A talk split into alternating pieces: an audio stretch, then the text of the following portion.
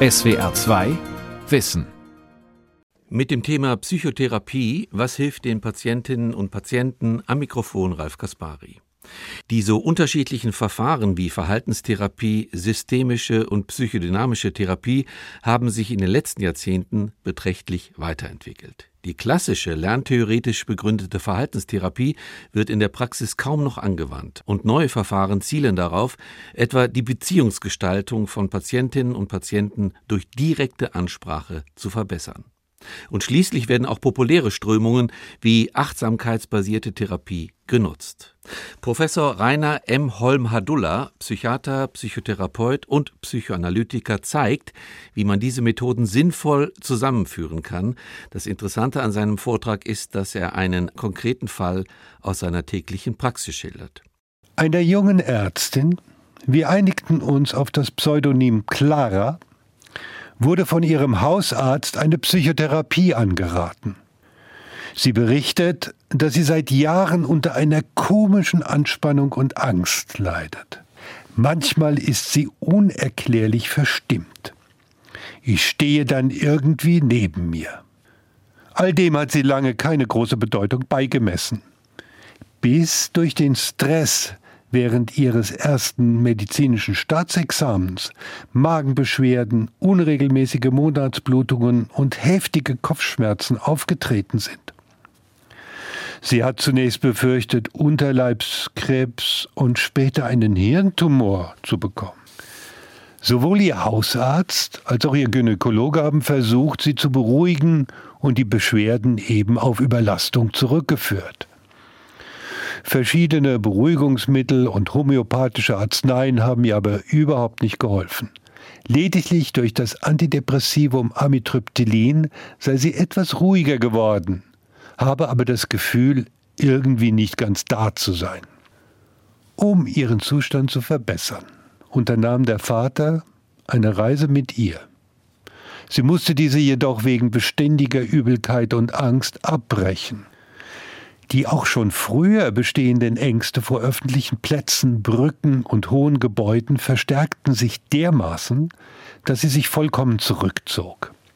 Meine sozialen Aktivitäten beschränke ich heute auf das Allernotwendigste. Clara hat zunehmend Angst vor der Angst. Und mitunter kann sie an nichts anderes denken als nur Angst, Angst, Angst. Zu ihrer Biografie berichtet Clara, dass sie eigentlich unproblematisch aufgewachsen sei. Ihre Mutter sei allerdings immer sehr, sehr ängstlich und übervorsichtig gewesen. Auch der Vater habe sich immer sehr um sie gesorgt, aber auch mit so einer Grundbefindlichkeit der Angst. In den Kindergarten sei sie wegen der Fürsorglichkeit ihrer Mutter relativ spät gegangen, und es hätten sich damals heftige Albträume eingestellt. Oft sei sie weinend aufgewacht mit dem Schreckensbild, wie wird es sein, wenn meine Eltern einmal nicht mehr da sind? Auch aus ihrer Grundschulzeit erinnert sie solche Angstträume. Sie kann sich nicht erklären, warum sie sich schon immer mit dem Tod beschäftigte. Ihre Pubertät charakterisiert Clara als unspektakulär. Niemals kam es zu Auseinandersetzungen oder gar Kämpfen mit den Eltern. Noch mit 18 war sie überzeugt, dass ihr Vater der Idealtyp sei. So jemand möchte ich finden und nicht irgendeinen, bei dem ich befürchten muss, dass es bald wieder vorbei ist. Im 16. Lebensjahr hatte sich Clara erstmals verliebt. Der Kontakt mit dem gleichartigen Freund war ihr jedoch zu unruhig. Lieber pflegte sie Beziehungen mit den wesentlich älteren Freunden der Schwester.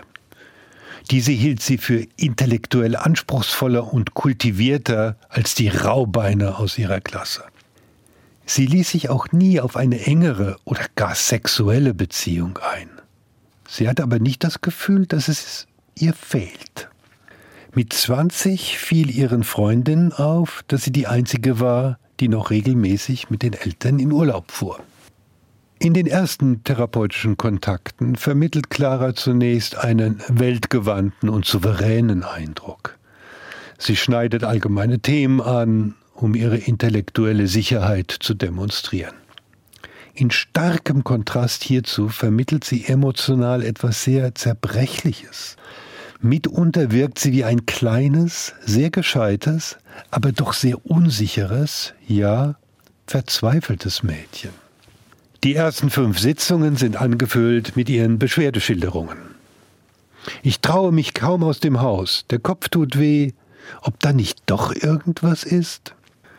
Meine gelassene Aufmerksamkeit scheint sie jedoch etwas zu entlasten, so als gewänne sie ein Stück Sicherheit und sie sagt, es sei gut, wenn zumindest sie sich nicht verrückt machen lassen. Unterstützt durch mein Interesse verschiebt sich mit jeder Stunde der Fokus auf ihre Aktivitäten. Die Suche nach einem Dissertationsthema, aktuelle Filme und politische Themen.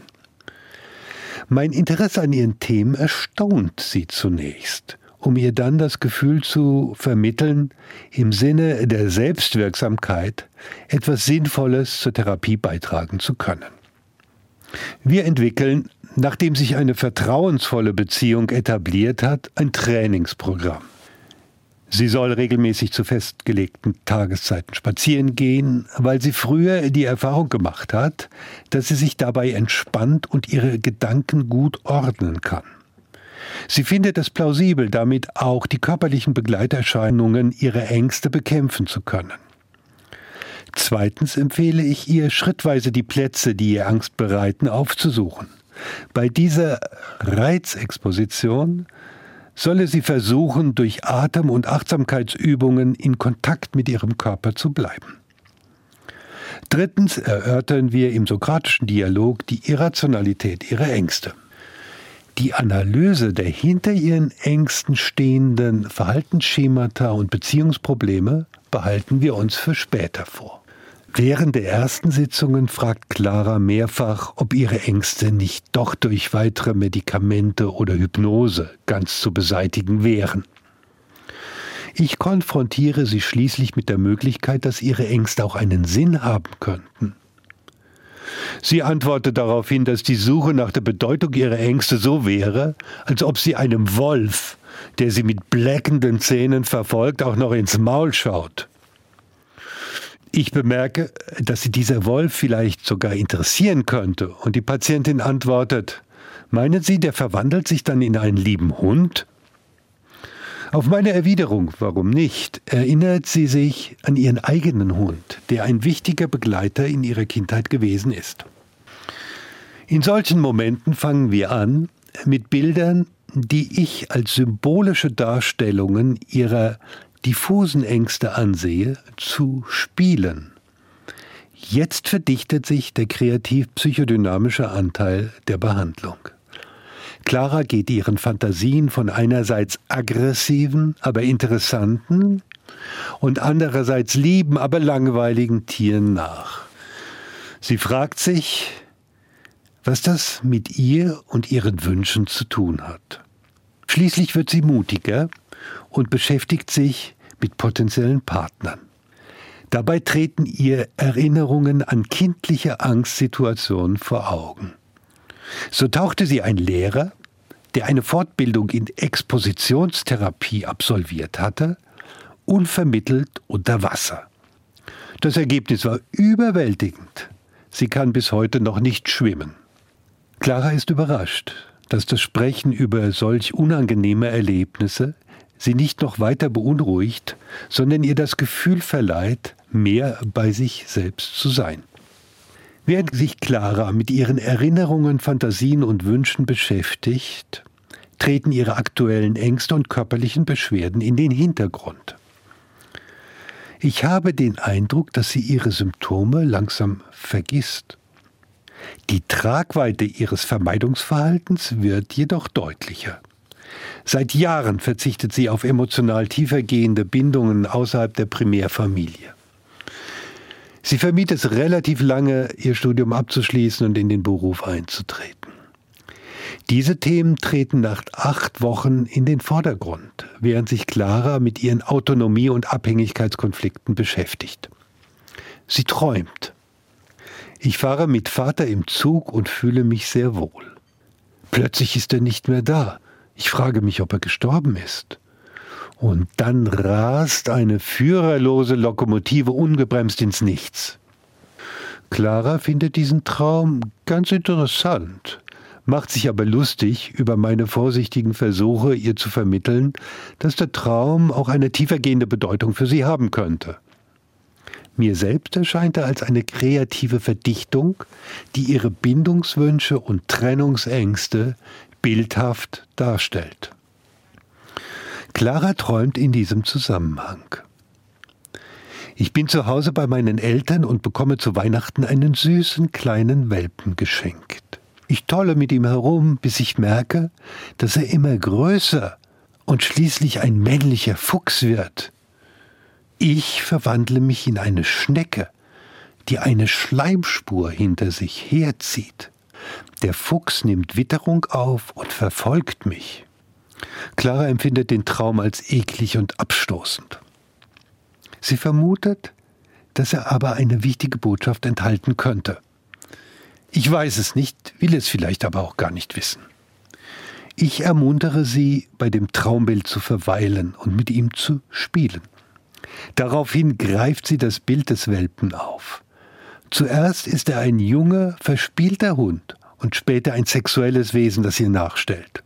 Dann fällt ihr ein, dass Schnecke vulgärsprachlich das weibliche Genital bezeichnet. Ist das ein Verwandlungstraum wie im Märchen vom Froschkönig? Aber sie sei doch eher wie Dornröschen, das durch eine Dornenhecke geschützt sei. Sie überlegt, wie es wäre, wenn ihr ein Mann sexuell nahe käme und wie sie reagieren würde. Sie meint, dass sie sich eigentlich nur als neunjähriges Mädchen kennt und vielleicht auch so bleiben möchte. Ihr sexuelles Begehren sei ihr nicht geheuer. Während dieser Zeit, in der Clara beginnt, freier mit ihren Wünschen und Fantasien zu spielen, wird sie in ihrer realen Lebensgestaltung sicherer. Die Arbeit bereitet ihr Freude und ihre Symptome scheint sie immer mehr zu, wie sie sagt, vergessen. Nach vier Monaten bei einer Sitzung pro Woche setzt sie sich mit ihren gierigen Seiten auseinander. Häufig erwähnt sie den Säugling ihrer Schwester, den sie grundsätzlich das Monster nennt. Zunächst mit solch drastischen Bezeichnungen zurückhaltend, fühlt sie sich jedoch durch meine Haltung ermuntert, ungeschminkt zu sagen, was sie fühlt und denkt. Das Monster schreit und ist in seiner Gier unersättlich. Das Monsterbaby wird für Clara zu einer kreativen Metapher. Darin verdichtet sie abgelehnte Selbstaspekte und unterdrückte Gefühle. Ich äußere meine Vermutung, dass es nötig sei, die Vitalität des Monsterbabys anzunehmen und Clara bestätigt, dass es auch ihr mittlerweile gut tut, unangebrachte Gefühle und auch abgelehnte Fantasien auszusprechen. Sie kommt auf den Welpen- und Schneckentraum zurück und mentalisiert ihre sexuellen Begierden und Beziehungswünsche. Liefere ich mich aus? Werde ich geliebt oder ausgenutzt? Will ich und kann ich einen Mann an mich binden? Sie stellt sich vor, wie es ist, einem Monsterbaby das Leben zu schenken. Nachdem die Beschwerden die Clara in die Behandlung geführt haben, gewichen sind, denkt sie an das Ende ihrer Psychotherapie. In diesem Zusammenhang stellt sich folgender Traum ein. Mein Vater ist gestorben. Er kommt aber immer wieder und zeigt sich meiner Mutter und mir und sagt, soll ich euch vormachen, wie man stirbt? Dann stirbt er wieder, um wiederzukommen, immer wieder, immer wieder. Wir sagen, er soll aufhören damit und endlich fortbleiben. Clara möchte über diesen Traum nicht nachdenken und erwartet von mir hoffentlich keine wilden psychoanalytischen Spekulationen. Mir erscheint der Traum wiederum als kreatives Narrativ, das ihre psychische Entwicklung begleitet und ihre Konflikte bildhaft verdichtet. So entschließe ich mich, die für mich im Traum evidente Verknüpfung von Abschiednehmen, Tod und Sexualität zu thematisieren. Clara stellt sich daraufhin vor, dass sie sich von ihrem Vater für immer trennen müsste, wenn sie sich sexuell einem Mann zuwenden würde. Vater würde sterben. Sie befürchtet auch, dass die Bindung an ihre Mutter leiden würde, wenn sie sich verselbstständigt. Während sich Clara, ausgelöst durch ihre Traumarbeit, mit ihren Sehnsüchten und Möglichkeiten beschäftigt, wird sie in ihrer Lebensgestaltung sicherer. Sie hat einen jungen Kollegen kennengelernt und sich verliebt. Auch die Beziehung zu ihren Eltern wird, wie sie sagt, leichter. In den letzten Sitzungen der Kurzzeittherapie kommt Clara auf ihre Tiermetaphern zurück. Es ist doch eigentlich schade, wenn man aus so einem wilden Tier ein Haustier macht. Auch mit dem Monsterbaby freundet sie sich an. Erstaunlich, wie viel Kraft und Vitalität in so einem Kind steckt. Meine eigenen Fragen, ob eine Verlängerung der nach 25 Sitzungen abgeschlossenen Kurztherapie nicht sinnvoll wäre, kommen in ihrem letzten Traum, neben vielem anderen zur Darstellung. Ich bin zu Hause. Der Arzt meint, ich hätte eine schwere Krankheit, eine Leukämie. Der Arzt hier in Heidelberg sagt, dass das nicht stimmt. Sie selbst meint, dass sie durch diese ungewöhnlich kurze Therapie ein Gefühl von Selbstwirksamkeit erreicht habe und zuversichtlich sei, sich selbst positiv weiterzuentwickeln. Zum Abschluss der Behandlung resümieren wir das Erreichte und überlegen, was Clara mitnehmen kann. Fünf Gesichtspunkte sind dabei leitend. Zur therapeutischen Beziehung, dem wichtigsten schulenübergreifenden Wirkfaktor, sagt Clara, dass es ihr gut getan hat, unterstützt durch meine gelassene Aufmerksamkeit, einfach zu reden. Das sei am Anfang schwierig gewesen, aber sie hat erfahren, dass es gut tut, dem inneren Chaos Worte zu geben. Dies hat sie auch mutiger gemacht, auf andere zuzugehen. Zu verhaltenstherapeutischen Aspekten bemerkt Clara, dass ihr die Alltagsrituale geholfen haben. Besonders die regelmäßigen Körper- und Achtsamkeitsübungen will sie beibehalten. Sie fühlt sich auch psychisch stabiler, wenn sie körperlich aktiv ist. Dazu will sie sich weiterhin zwingen, insbesondere wenn mal eine Krise im Anflug ist. Bezüglich der Korrektur dysfunktionaler Meinungen, die in den kognitiven Verhaltenstherapien zentral ist, äußert Clara, meine Vorstellungen, wie ich zu sein habe, sind wohl ziemlich starr gewesen. Ich habe gelernt, die Dinge unter anderen Gesichtspunkten zu betrachten.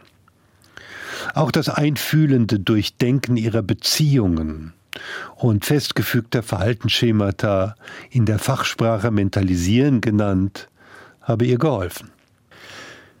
Die Dynamik unbewusster Konflikte, einer Domäne der psychoanalytisch inspirierten Therapien, beschreibt sie folgendermaßen. Die Bearbeitung unbewusster Regungen ist am Anfang sehr seltsam gewesen. Sie hat sehr daran gezweifelt, ob die Beschäftigung mit all dem Schleim und Morast etwas bringen kann. Jetzt habe sie sogar Freude, wenn sie etwas Komisches träumt oder fantasiert. Träume und Fantasien will sie auch künftig als Kommentare zu ihrem Leben nutzen. Schließlich frage ich sie nach weiteren Themen, die ihr wichtig gewesen sein könnten. Sie antwortet spontan. Natürlich das, was alle beschäftigt. Eigene Interessen durchsetzen und doch die anderen nicht vergessen. Die Beziehung zu den Eltern pflegen und dennoch ein eigenes Leben führen. Letztlich sich und die anderen zu verstehen. Dazu hilft Psychotherapie. Sie ist eine Anregung zur bewussten Weiterentwicklung, eigentlich ein Lebenselixier, sagt sie abschließend. Ein Jahr nach Beendigung der Behandlung ruft mich Clara an, weil sie sich beruflich neu orientieren möchte. Bei dieser Gelegenheit bitte ich Sie um Einverständnis, Auszüge aus ihrer Behandlung anonymisiert veröffentlichen zu dürfen. Gerne liest sie meine Zusammenfassung und ergänzt das eine oder andere. Sie findet, es sei ein Sahnehäubchen auf ihre Therapie, dass sie noch einmal auf Augenhöhe mit mir darüber nachdenken konnte. Nach weiteren zehn Jahren ruft mich Clara mit der Bitte um einige Coachingsitzungen an, weil die Begleitung ihres sterbenden Vaters mit ihren beruflichen Veränderungen kollidiere. Hier zeigt sie sich ihren Eltern gegenüber sehr einfühlsam und fürsorglich, ohne ihre eigenen beruflichen und persönlichen Wünsche aus den Augen zu verlieren. Theoretisch möchte ich jetzt zusammenfassen, was in dieser exemplarischen Behandlung hilfreich gewesen sein könnte. Daraus leite ich fünf Dimensionen ab, die für moderne Psychotherapieverfahren bedeutsam sind. Die therapeutische Beziehung, die Entdeckung von Verhaltensalternativen, die Korrektur unangemessener gedanklicher Konzepte, das Verstehen unbewusster emotionaler Konflikte und die Akzeptanz des Lebens als kreative Herausforderung. Diese Dimension habe ich in meinem Buch Integrative Psychotherapie anhand von Patientinnen mit den in der Psychotherapie häufigsten Diagnosen detailliert beschrieben. Ich fasse hier die zentralen Wirkfaktoren einer schulenübergreifenden Psychotherapie zusammen. Erstens die therapeutische Beziehung. Unterstützende Beziehungen begleiten uns das ganze Leben. Dies beginnt mit den Eltern, setzt sich fort in Tagesstätte und Kindergarten, Schule, Ausbildung, Beruf, Freundschaften und Liebesbeziehungen. Wir sind darauf angewiesen, gesehen und beantwortet zu werden. Säuglinge verkümmern, wenn ihr Blick nicht einfühlsam erwidert wird. Dieses menschliche Grundbedürfnis bleibt bis ins hohe Alter erhalten. Ohne bestätigende Beziehungen entleert sich die Welt. Die psychotherapeutische Beziehung stellt einen Spezialfall dar, in dem die positiven Aspekte persönlicher Begegnungen systematisch genutzt werden. Vertrauen, Offenheit, Einfühlung, Verständnis und Wertschätzung. Eine angemessene therapeutische Beziehung ist die Basis jeden therapeutischen Erfolgs. Ich komme jetzt zu Punkt 2, 3 und 4 der Entdeckung von Verhaltensalternativen, der Modifikation unangemessener emotionaler Schemata und gedanklicher Konzepte sowie der Dynamik unbewusster Konflikte. Kognitiv verhaltenstherapeutisch arbeitende Therapeutinnen legen den Schwerpunkt auf die systematische Veränderung dysfunktionaler Wahrnehmungs-, Denk- und Einstellungsmuster. Dabei spielt die Entwicklung alternativer Sicht- und Verhaltensweisen eine zentrale Rolle. Meist ist dies jedoch nicht ohne die Würdigung biografischer Verstrickungen möglich. Ein aktuelles Beispiel für die Integration verschiedener therapeutischer Ansätze ist die mentalisierungsbasierte Therapie. Unter Mentalisieren versteht man das Gewahrwerden eigener und fremder Emotionen und Intentionen. Dies ist notwendig, um sich sinnvoll verhalten zu können. Mentalisieren ist in dieser Hinsicht sowohl in psychodynamisch-psychoanalytischen als auch in kognitiv-verhaltenstherapeutischen Verfahren wirksam. Clara fasste dies folgendermaßen zusammen. Es hat mir einfach gut getan, in einer vertrauensvollen Atmosphäre über meine anfangs diffusen Gefühle und Ideen zu sprechen – Dadurch konnte ich meine Beziehung besser verstehen und mein Verhalten besser regulieren. In den meisten gelungenen Psychotherapien spielt die kreative Wiederbelebung der Vergangenheit eine große Rolle. In psychoanalytischen Therapieverfahren wird ein Übergangsraum eröffnet, in dem Patientinnen mit Erinnerungen, Vorstellungen und Affekten spielen können. Dieses Spiel steht nicht im Gegensatz zur Realität. Im Gegenteil. Der therapeutische Spielraum ermöglicht oft eine gelungenere Realitätsgestaltung. Dies kann Gefühle von Selbstwirksamkeit erheblich verbessern. In der modernen Psychoanalyse werden die Fantasien die sich auf das Verhältnis zu den Therapeutinnen richten, besonders beachtet, weil sie als Neuauflagen von unbewussten Beziehungsmustern angesehen werden. Man nennt dies Übertragung. Therapeutinnen nutzen gleichzeitig die von Patientinnen in ihnen ausgelösten Gefühle und Ideen, um ihre innere Welt zu verstehen. Clara nannte dies therapeutische Resonanz, die ihr ermöglichte, sich weiterzuentwickeln. Als letzten psychotherapeutischen Wirkfaktor möchte ich die existenzielle Kreativität erwähnen. Aus Sicht der philosophischen Anthropologie sind Verstehen und Kommunikation Grundlagen der menschlichen Existenz. Schon Säuglinge verarbeiten Reize aus ihrem Körper und aus der Umwelt aktiv. Es ist keine metaphorische Übertreibung zu sagen, dass jeder Säugling seine Welt komponiert. Diese primäre Kreativität bleibt bis ins hohe Alter erhalten, wenn sie nicht durch traumatische Erfahrungen und Krankheiten zerstört wird. Neurobiologische Studien zeigen, dass kohärente neuronale Netzwerke für die Funktionsfähigkeit des Organismus unverzichtbar sind. Durch diese Netzwerke werden Wahrnehmungen organisiert und Erinnerungen ermöglicht. Erregungen, Affekte, Gefühle werden mit den dazugehörigen Gedanken, Stimmungen und Erlebnissen verknüpft und bilden ein komplexes System, das organismische Stabilität garantiert.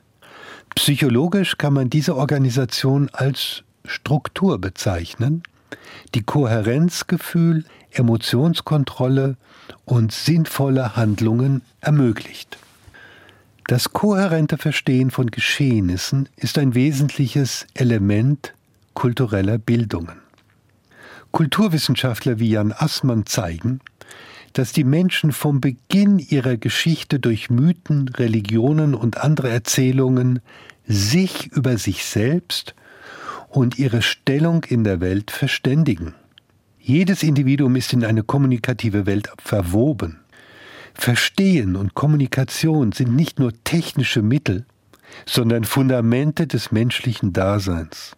Jede gute Psychotherapie berührt existenziell die Bedeutung der Vergangenheit, die augenblickliche Befindlichkeit und die Zukunftsgestaltung.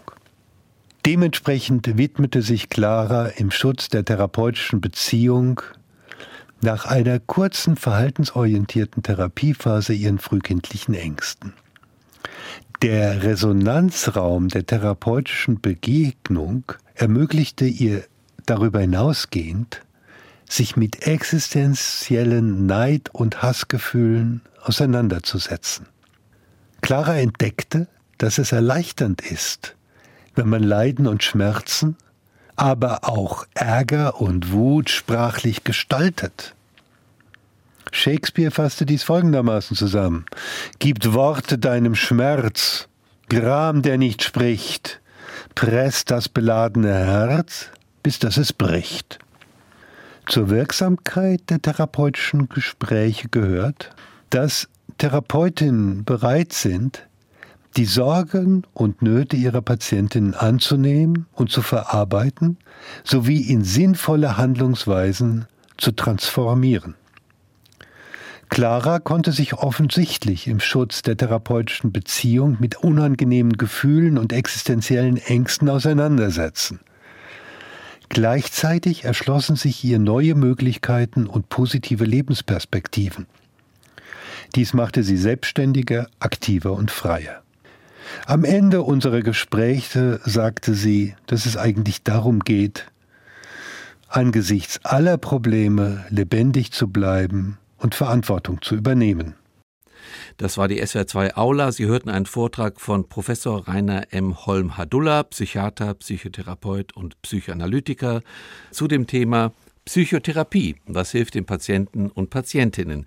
Sie können diese Sendung wie immer nachhören und nachlesen. Infos dazu finden Sie auf der Homepage www.swr2.de-wissen. Gleich ab 9.03 Uhr folgt die SWR2 Matinee. Thema heute das Pfingstwunder alles spricht. SWR 2 Wissen. Manuskripte und weiterführende Informationen zu unserem Podcast und den einzelnen Folgen gibt es unter swr2wissen.de.